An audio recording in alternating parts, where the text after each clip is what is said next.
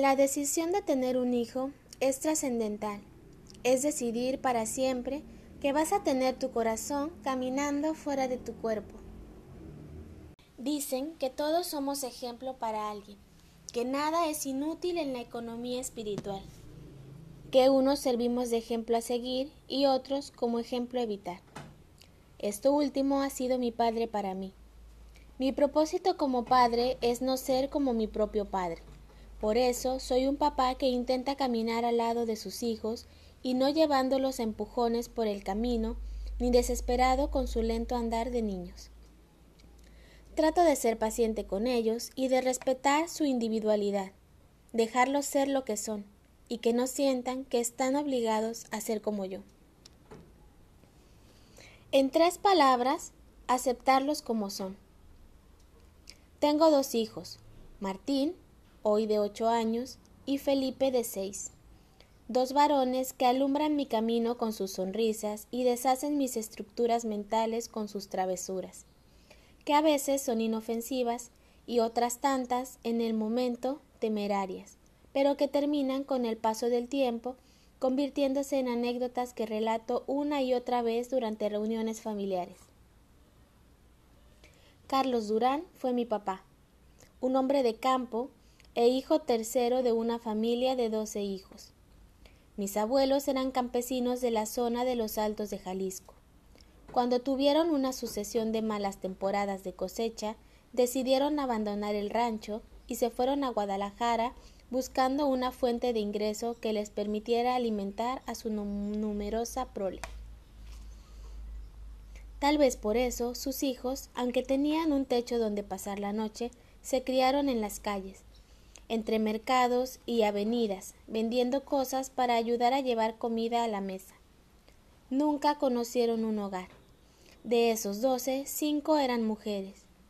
Mis tías, todas casadas a edad temprana y con sujetos foráneos que se las llevaron lejos. A dos de ellas a Colima, a otras dos a la capital del país, la otra no recuerda dónde se fue después de casarse, pero según se cuenta, murió joven en un accidente automovilístico. Parentela que nunca conocí sino por fotos color sepia, intemporales y borrosas. Los hombres, entre ellos mi padre, se forjaron en las calles de Tlaquepaque o de Tonalá, a donde los mandaban los abuelos a vender fruta, cubetas de peltre o trapos de hilo para limpiar el piso. De los siete machos, tres emigraron a Estados Unidos, tras el sueño americano. Uno murió en el desierto intentando cruzar. Dos se quedaron del otro lado trabajando en las yardas, manteniendo impecables los jardines de los americanos, mientras ellos vivían hacinados en departamentos diminutos junto a salvadoreños y ecuatorianos. Se hicieron adictos a la marihuana y a la hamburguesa. Mandaban dólares cuando podían, y con eso subsistieron los abuelos hasta morir, uno detrás del otro. Así como compartieron la miseria, la ignorancia y las creencias, del mismo modo compartieron la muerte. La abuela murió un martes y el abuelo ocho días después. En mi trabajo de reconstrucción interior tuve que recopilar los pedazos del rompecabezas de mi genealogía emocional para acomodarlos buscando la comprensión que me diera la paz que tanto anhelaba mi alma llena de rencores hacia mi papá. Saber todo esto que les cuento me hizo entender más de Carlos Durán y de por qué fue conmigo tan duro. El macho típico, ese que presume la cantidad de alcohol que puede beber sin perder la conciencia, ese que se lía a golpes con otros hombres a la menor provocación solo para hacer alarde de su habilidad para pelear o de su alto umbral de dolor. Ese era mi padre. Ese, que sin consideración ni vergüenza hablaba del sexo ocasional con varias mujeres, sin importarle incluso que sus hijos estuviéramos presentes, con poca conciencia moral y exagerado en la imagen que tenía de sí mismo, rudo con nosotros sus hijos, meloso con cualquier mujer que no fuera mi madre, testarudo y presuntuoso, impaciente con sus hijos y condescendiente con extraños. Besaculos con la gente rica y altanero con los más pobres que él. Su autoridad estaba sostenida en la violencia de su lenguaje y en su fuerza física. El cinturón fue su gran aliado a la hora de sembrar disciplina o de poner orden en la casa. Lo usó con mi madre, lo usó con mis hermanos y conmigo. Violencia y temor amalgamados. A eso le llamaba amor y nos decía que era su forma de preocuparse por nosotros y por nuestra educación.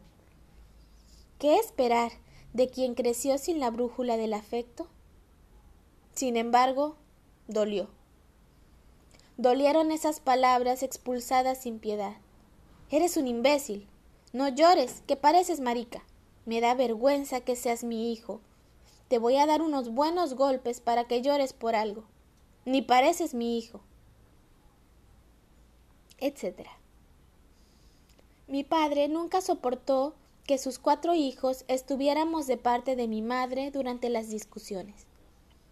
Todavía recuerdo las noches que pasé encogido sobre el catre, tapándome los oídos para no escuchar las ofensas que borracho le decía a mi mamá durante las madrugadas.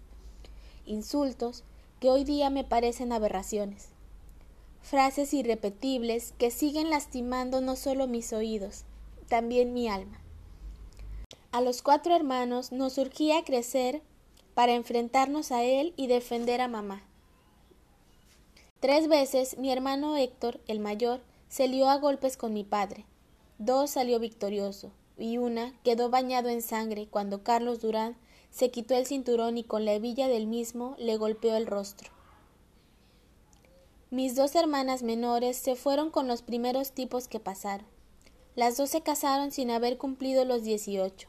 Eulalia, la mayor, cuando toma tequila se pone brava y jura que nuestro padre llegó a tocarla por las noches cuando tenía doce años y que le miraba los senos que empezaban a crecerle. No sé si por vergüenza o por temor nunca lo dijo, hasta ahora que han pasado muchos años. Mi madre envejeció más rápido que él a pesar de ser dos años más joven. La tristeza surcó su rostro como si el maltrato de ese hombre, al que ella eligió como compañero, se dibujara en su rostro en forma de arrugas. Se enfermó de todo, de la columna, de la cadera, de los ovarios, de la tiroides, del corazón, hasta que una embolia reventó en mil imágenes su cerebro y su espíritu se elevó hacia el firmamento, lejos del alcance de mi padre, allá donde no la seguirían arañando sus celos ni su menosprecio. No había cumplido cuarenta días de muerta mi madre, cuando don Carlos Durán ya se había comprometido con una mujer veinte años menor que él, una mesera de una cantina que acostumbraba a frecuentar. Me dio coraje, pero después repensé el asunto y me dije a mí mismo que era mejor que tuviera a alguien con quien entretenerse, y así dejaría de molestarnos a mis hermanos y a mí. Sin embargo, no dejó de doler otra vez su comportamiento. A los nueve meses nació nuestro medio hermano y Carlos Durán se convirtió en el padre cariñoso y consecuente que nunca tuvimos. Lo vimos cargar y besar a su nuevo hijo y presumir sus gracias con toda la colonia. De haber sido posible, hubiera llamado a algún periodista para que le hiciera un reportaje sobre su nuevo retoño y todas las cualidades que ese niño tenía. Lo vimos prodigarle de besos y caricias que nos fueron negadas a nosotros. Mi hermano Héctor me decía que era porque para ese bebé no era padre sino abuelo, debido a la edad en que lo engendró. Sin embargo, dolía, sobre todo porque cuando fueron naciendo sus nietos, a ninguno le hizo fiesta ni caso. De hecho, a algunos los conoció ya pasado el año de nacidos. Por eso, desde un día que conoció a Giovanna, la que hoy es mi esposa, y visualicé un futuro con ella formando una familia, me puse como propósito no ser como mi padre. Para muchos, su padre es un ejemplo a seguir, un hombre a imitar. Para mí, es un ejemplo de lo que no quiero ser y un hombre al que perdonar para liberarme de esa carga emocional que lacera mi alma.